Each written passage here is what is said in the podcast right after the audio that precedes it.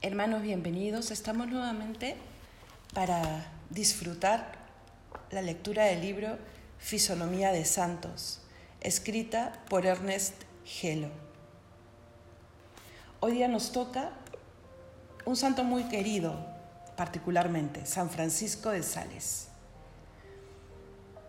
Los literatos franceses tienen un programa, no un programa indefinido, no, al contrario, un programa que viene a ser una delimitación, pues contiene cierto número de admiraciones obligatorias e implica el olvido de todas las demás cosas.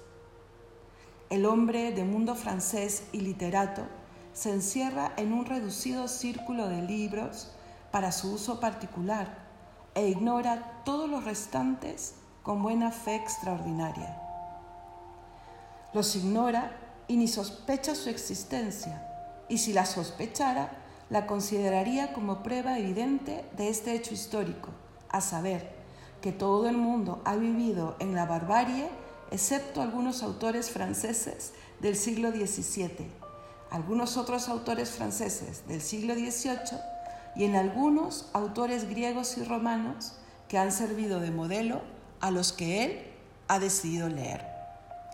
En cuanto a la remota antigüedad, al Asia, a la India, a todo el resto del género humano, el francés considera los trabajos que de allí vienen como especialidad de algunos eruditos que por curiosidad se dedican a estudios técnicos y con el trato de aquellas civilizaciones bárbaras han perdido el delicado sentido de la elegancia. Pero el literato francés no se limita a ignorar la antigüedad, excepto hecha de algo de los griegos y romanos, no se limita a ignorar especialmente lo que en los tiempos modernos se ha escrito en lenguas extranjeras, excepto, claro está, Milton y Dante, sino que ignora también notablemente aquellos autores franceses que no han sido inscritos por la costumbre en el programa de sus lecturas. Ha leído concienzudamente a Buffon, pero no ha leído a San Francisco de Sales. Y no se trata más que de reparar una injusticia literaria. La cosa no valdría la pena, porque la palabra literatura se usa en un sentido depresivo, así como cosa de arreglo de palabras. Pero no se trata de esto, sino de saber si dentro de la lengua francesa, bajo un terreno ignorado, en el fondo de un país desconocido, se oculta una mina de riquezas naturales y sobrenaturales. Pues bien, sí, esta mina existe en San Francisco de Sales y en otros, y no es necesario demostrarlo, basta con mostrarlo. Los sabios eruditos de M. Gautier no son sueños, y si la literatura es cosa pueril en cuanto se hace consistir en un entusiasmo estudiado alineamiento de frases, la palabra es cosa grave en cuanto es expresión del pensamiento y espejo de la idea. El estilo de un hombre es la forma que toma la verdad dentro del molde de una criatura determinada. Y pues San Francisco de Sales tiene estilo. Quizás sea bueno mostrarle a todos aquellos que, perteneciendo a su misma familia por el carácter del alma, pudieran, a causa de dicho parentesco, recibir la luz de él mejor que de otro. ¿Cuál es el color del estilo de San Francisco de Sales? Es el color de la naturaleza vista a la luz de lo sobrenatural. Cuando uno pasea por los campos, siente producirse en la vista y en el oído una armonía dulce y profunda a la que concurren en admirable hermandad muchos colores y muchas músicas. Las hojas de los árboles, las flores de los prados, las aves con sus movimientos y sus cantos, el confuso rumor de millares de pequeños seres invisibles, el murmullo de los arroyos, los rayos del sol ondulantes sobre las olorosas colinas, que parecen también ondular siguiendo los efectos de la luz, el ingenuo encorvarse de los troncos y de las ramas libremente crecidas. Todas estas cosas se unen en una sola melodía muy grave, muy sencilla, y los, números, y los numerosos músicos que la producen se ajustaban unos a otros tan bien que nunca el concierto es turbado por una nota desafinada. Es el concierto de la tarde o es el concierto del anochecer. El estilo de San Francisco de Sales es el concierto de la tarde. No busquéis en él ni los esplendores del sol levante, ni los esplendores del sol poniente, ni las alturas de la montaña, ni el águila destrozando su presa, ni el ruido de los torrentes, ni las nieves eternas, ni el rayo, ni las violencias de las criaturas lanzando hacia la eternidad los gemidos del deseo inmenso. En la creación hay lugar para cuanto vive. Las praderas tienen singular encanto no solo para los amantes de las praderas, sino también, y quizá más singular, para los amigos de las montañas y los amigos del océano. El encanto de las praderas para ellos es admirable, es el encanto de la variedad amada, de, la variedad que lejos de ser contradicción, presenta al mismo nombre escrito en, en otros caracteres y la misma luz vista a través de otro cristal. La palabra de San Francisco de Sales es como el perfume de las praderas. No es el otoño, no es tampoco la primavera, jamás sería el invierno.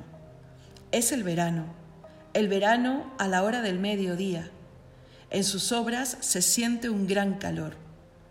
En San Francisco de Sales, el simbolismo no es un accidente literario, es la forma de sus palabras y el giro de su conversación, porque este hombre admirable no escribe, conversa siempre. No se puede poner un, un injerto de encina en un peral, nos dice, porque la naturaleza de estos dos árboles es muy distinta. Ciertamente tampoco se puede injertar la ira, ni la cólera, ni la desesperación en la caridad. Sería cosa a lo menos muy difícil. Y en cuanto a la tristeza, ¿cómo puede ser útil a la santa caridad si entre los frutos del Espíritu Santo la caridad va puesta al lado de la alegría? Un extracto del Tratado del Amor de Dios de San Francisco de Sales. Los ruiseñores se complacen tanto en su cantar, dice Plinio, que por esas solas complacencias, quince días y quince noches seguidas gorgojean sin descanso, esforzándose siempre en cantar mejor el uno que el otro, de modo que cuanto más allá van en sus trinos, más se complacen, y este aumento de complacencia les lleva a grandes esfuerzos para mejor gorgojear, creciendo de tal modo la complacencia por el canto y el canto por la complacencia que más de una vez se les ve morir y dilatarse su garganta de tanto cantar. Aves dignas del bello nombre de Filomelo, pues así mueren en el amor de la melodía. Oh Dios mío, el corazón ardientemente afanoso por el anhelo de alabar a su Dios, qué dolor tan grandemente delicioso y qué dulzura tan grandemente dolorosa recibe cuando después de mil esfuerzos de alabanza se encuentra tan corto de ella. Ay, querría, pobre ruiseñor, lanzar cada vez más altos sus acentos y perfeccionar su melodía para mejor cantar las bendiciones de su amado. Cuando más alaba, más se complace en alabar. Se descontenta de no poder alabar mejor aún, y para contentar lo mejor que puede esta pasión, hace toda suerte de esfuerzos entre los cuales desfallece, como sucedía al muy glorioso San Francisco de Asís, que a pesar del placer que recibía en alabar a Dios y en cantar sus cánticos de amor, derramaba gran afluencia de lágrimas y por falta de fuerza dejaba caer lo que tenía en la mano, quedando como desmayado Filomelo. En todo este cuadro hay una completa ausencia de intención literaria del autor, y la palabra tiene aquella gracia singular, exquisita, ingenua, que escapa siempre a aquellos que más la buscan. El sentimiento que San Francisco de Sales tiene de la naturaleza es encantador porque la naturaleza es para él lo que en realidad es, un medio, no un fin. Es el instrumento que acompaña al canto y no la belleza misma a la que el canto va enderezado, que es como suelen sentir los falsos poetas. El amor de San Francisco lo encuentra en su camino, la encuentra sin buscarla, sencillamente porque está allí y sin detenerse en ella la atraviesa y la arrastra en su vuelo hacia el cielo a donde va. Vista así, a la luz de lo alto, la creación toma un sentido exquisito que no tiene para aquellos que la aman por sí misma y la cantan en vez de cantar a Dios. La creación, cuando no es una grada, es una barrera. Para el poeta que se atasca en ella, es un límite. Para San Francisco es un arpa, y sus dedos, al recorrerla, hacen brotar sones que se elevan indefinidamente. El estilo de San Francisco de Sales se parece mucho a un paseo. Hay en él mucho de azar, muchos accidentes, muchos encuentros. Mira a un lado y a otro, contempla, vuelve la cabeza cada instante, atraído a derecha o a izquierda por diversos objetos. Agrada, no abruma, casi siempre es embelezador, nunca sublime. No porque uno y otro carácter sean incompatibles, sino porque la naturaleza de San Francisco se aviene al uno y no al otro. San Francisco conversa siempre íntimamente con el lector. Nunca se aleja de él por aquel correr, por aquel remontarse, por aquel absorberse, que a veces separan por un momento al que habla de aquel que escucha. Él nunca pierde de vista a su oyente, nunca desaparece bajo la magnitud de su pensamiento. Lo que dice no sucumbe ante lo que quiere decir. Habla el francés antiguo.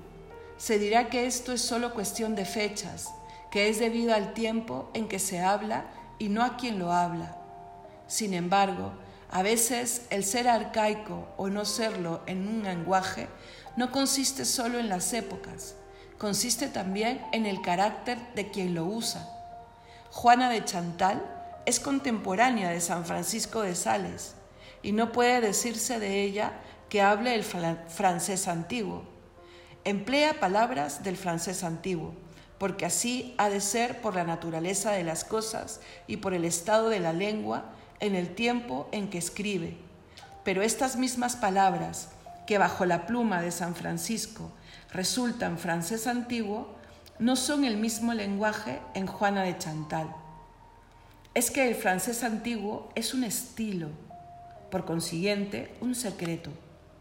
Para haberlo hablado, no basta haber vivido en, en determinada época, sino que es menester haber poseído un espíritu determinado.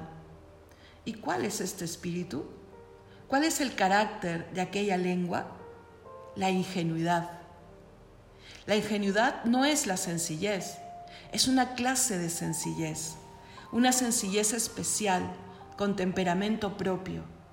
Tiene audacias y descuidos que chocarían en otro sitio y que en ella no chocan, porque posee el secreto de hacérselo perdonar todo, como los niños, que están deliciosamente incapacitados para irritar seriamente.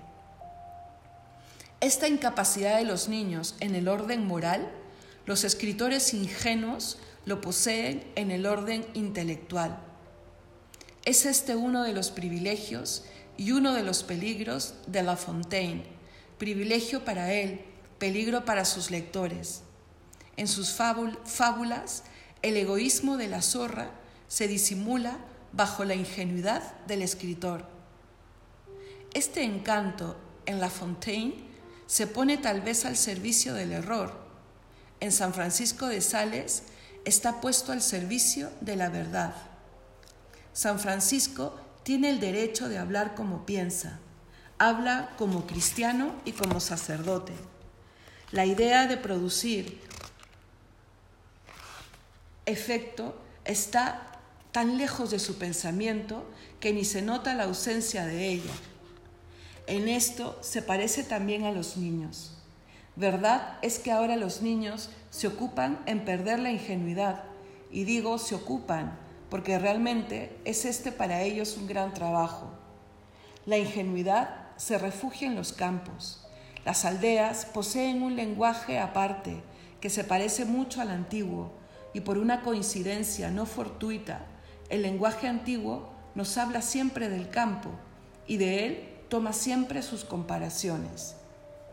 Uno de los caracteres propios del francés antiguo, de la lengua de las aldeas y del estilo de San Francisco de Sales es la ausencia de ironía.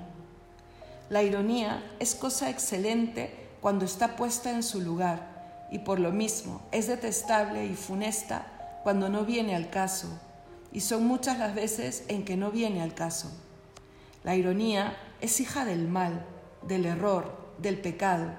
Es el placer de la indignación, que no encuentra palabra directa bastante expresiva de la fuerza de su cólera y se refugia silenciosa bajo la palabra indirecta, y allí estalla. La ironía es naturalmente terrible y fácilmente sublime.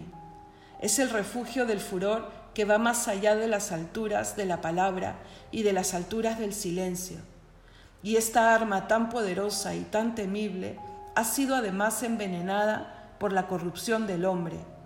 Ha hecho traición a la verdad y en vez de herir al alma, se ha vuelto contra las cosas sencillas, ingenuas, inocentes en el sentido serio de la palabra, asaz a menudo rebajada. Entonces, la ironía se ha convertido en burla y la burla en una cosa baja, es la risa mala del amor propio. Pero hay que la burla que el escritor frecuentemente emplea, suponiéndola en el ánimo también del lector, se convierte en embarazosa para el uso y para el, para el uno y para el otro. Destruye la recíproca confianza y la naturalidad de las relaciones, porque, como es miope, toma la naturaleza por necedad, así como los tontos toman la necedad por naturalidad. Entre la necedad y la ingenuidad hay una diferencia radical. En la necedad, el pensamiento es débil, el sentimiento fofo y la expresión trivial, mientras que en la ingenuidad la idea es precisa, el sentimiento vigoroso y la expresión nueva, el espíritu burlón al confundirlas, quita al escritor la libertad de decir cosas íntimas que solo quiere mostrarse a las miradas puras. La literatura moderna se halla dominada, sin sospecharlo, por este embarazo. Esta literatura, que tan libre se cree, es esclava del lector, a quien menosprecia, porque teme el espíritu de burla. Pues bien, la ausencia de este temor es uno de los caracteres del francés antiguo y carácter muy especial de San Francisco de Sales. Este habla tal como piensa y el pueblo cristiano es para él un confidente.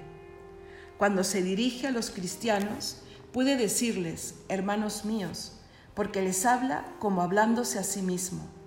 Cosa rara, su palabra exterior no interrumpe a su palabra interior. La familiaridad con todos los hombres se encuentra en los dos extremos de la escala moral.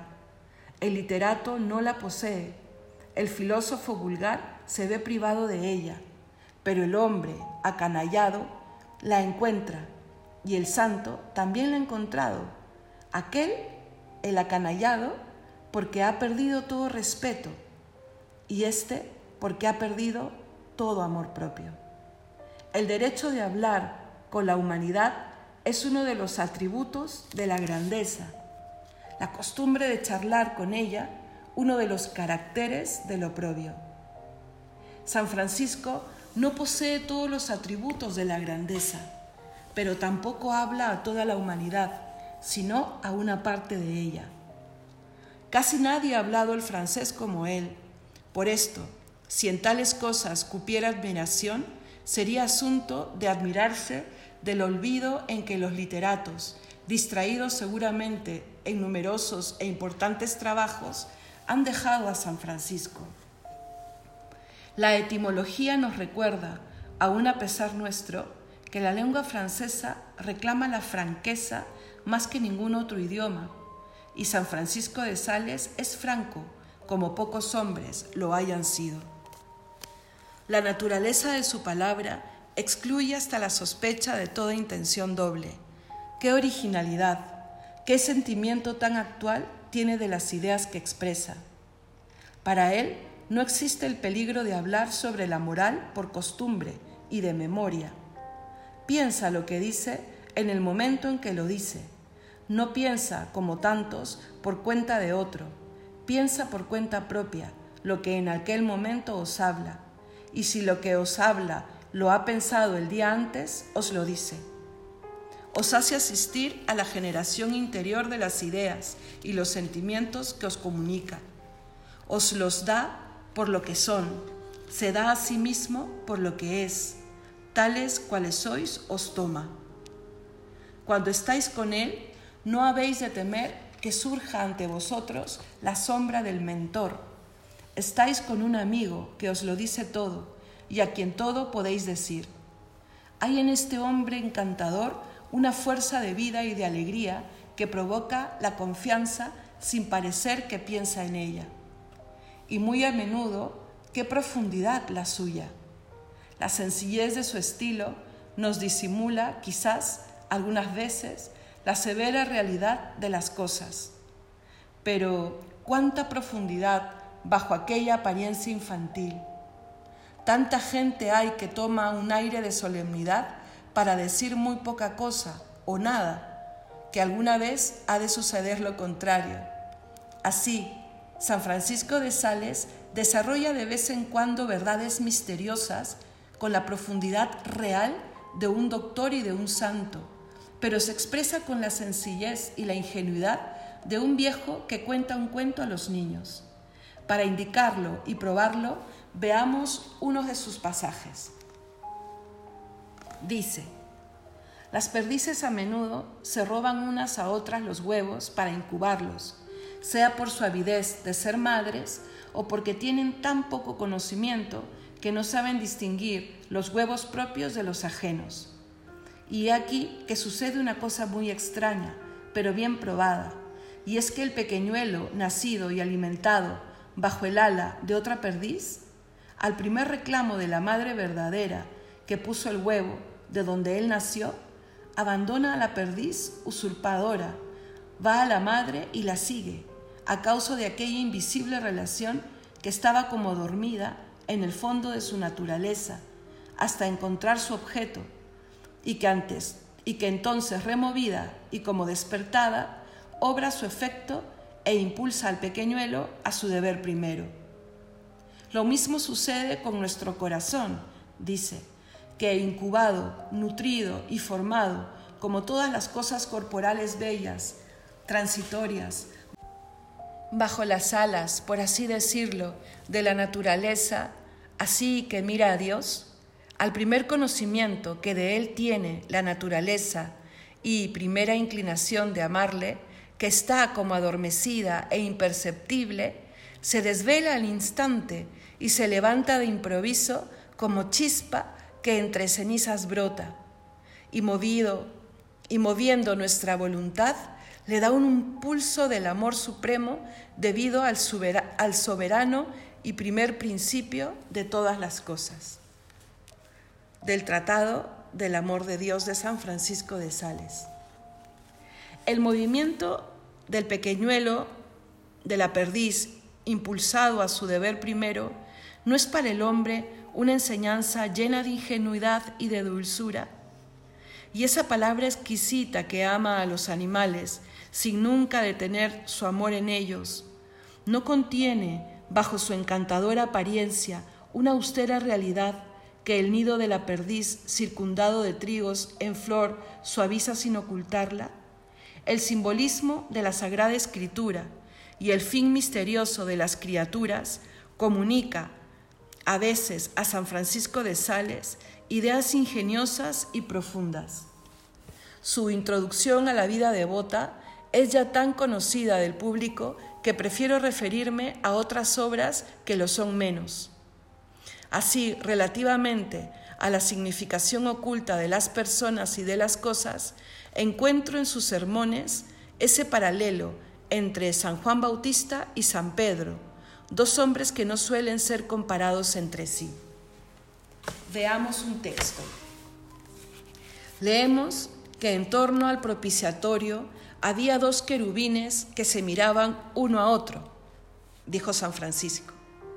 El propiciatorio, amados míos, es nuestro Señor Jesucristo, que el Eterno Padre nos ha dado para que sea la propiciación de nuestros pecados.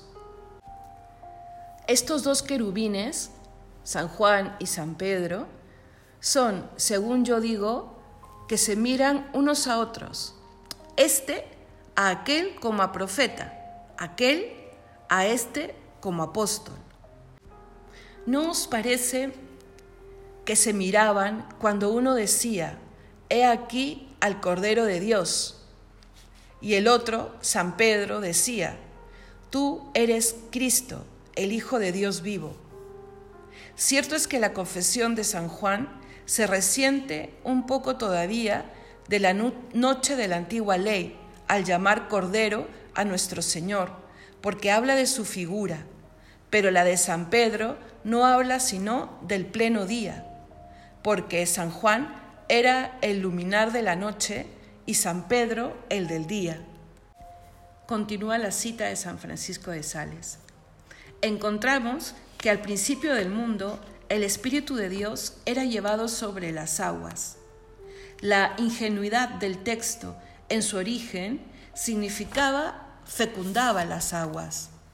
Así me parece a mí que en la nueva formación del mundo, nuestro Señor fecundaba las aguas cuando caminaba a orillas del mar de Galilea, y con aquellas palabras que dice a San Pedro y a San Andrés, venid detrás de mí, hace brotar a San Pedro y a San Andrés de entre las conchas marinas, en lo cual San Juan tiene otra semejanza con San Pedro, pues a orilla del agua fue donde San Juan tuvo por primera vez el honor de ver a aquel a quien anunciaba.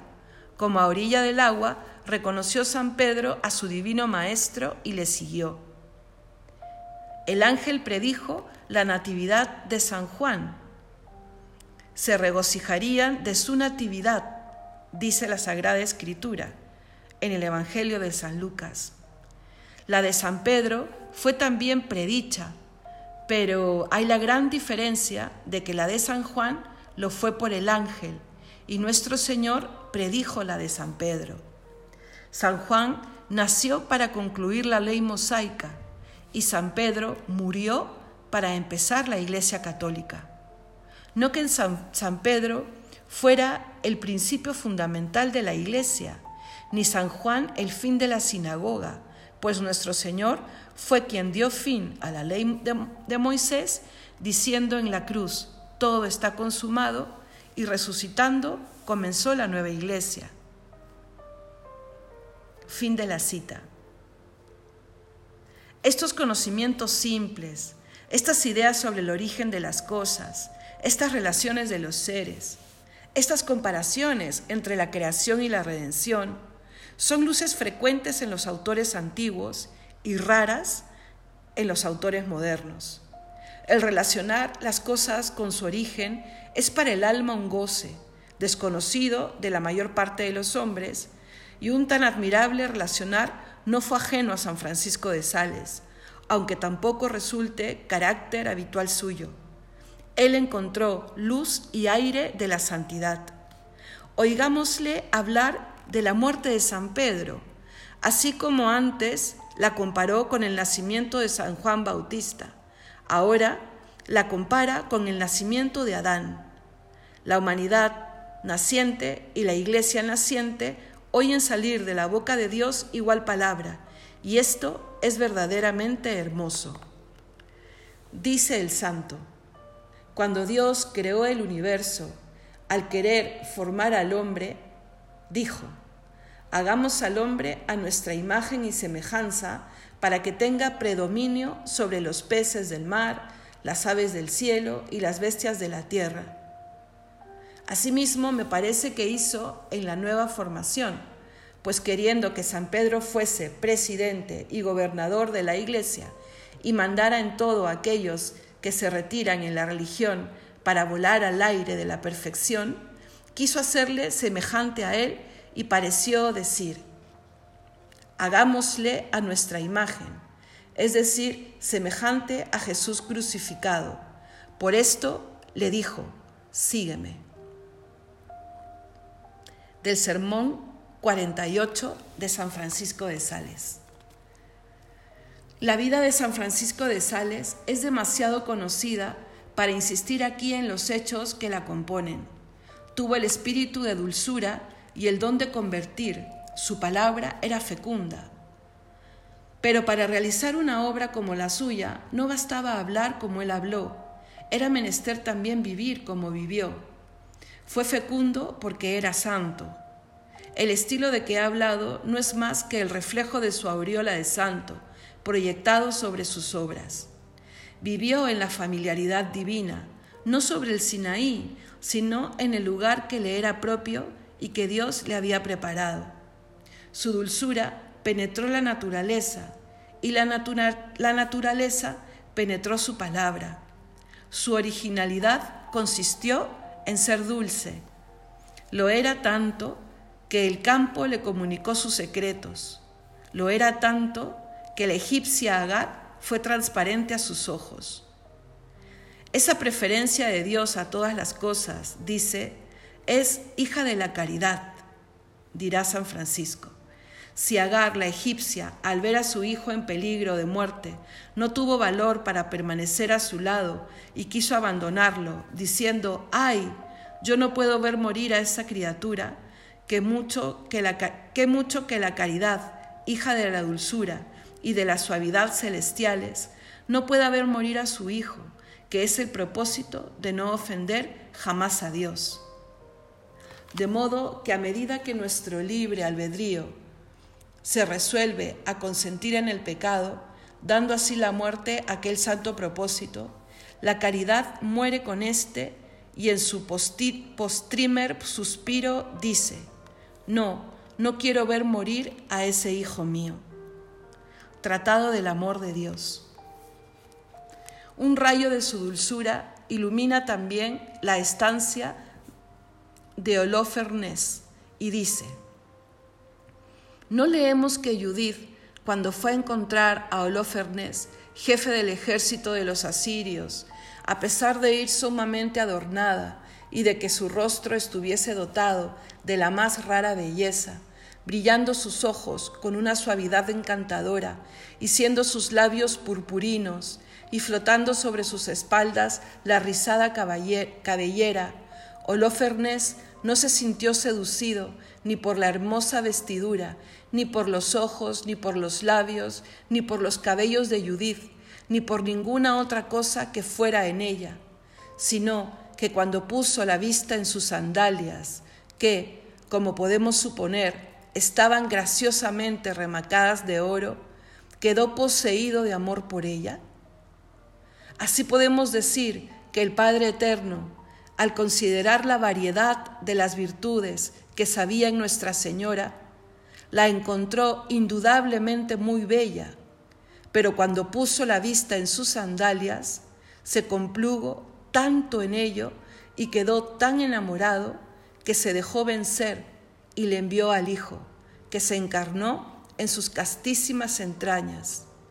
¿Y qué otra cosa representan, almas queridas, esas sandalias de la Santísima Virgen, sino la humildad? del sermón para el día de la visitación. Tan dulce era San Francisco de Sales. Así hablaba a sus hijas, las religiosas de la visitación, al mostrarles esta escena sublime a la claridad de este rayo de luz. Fin del capítulo.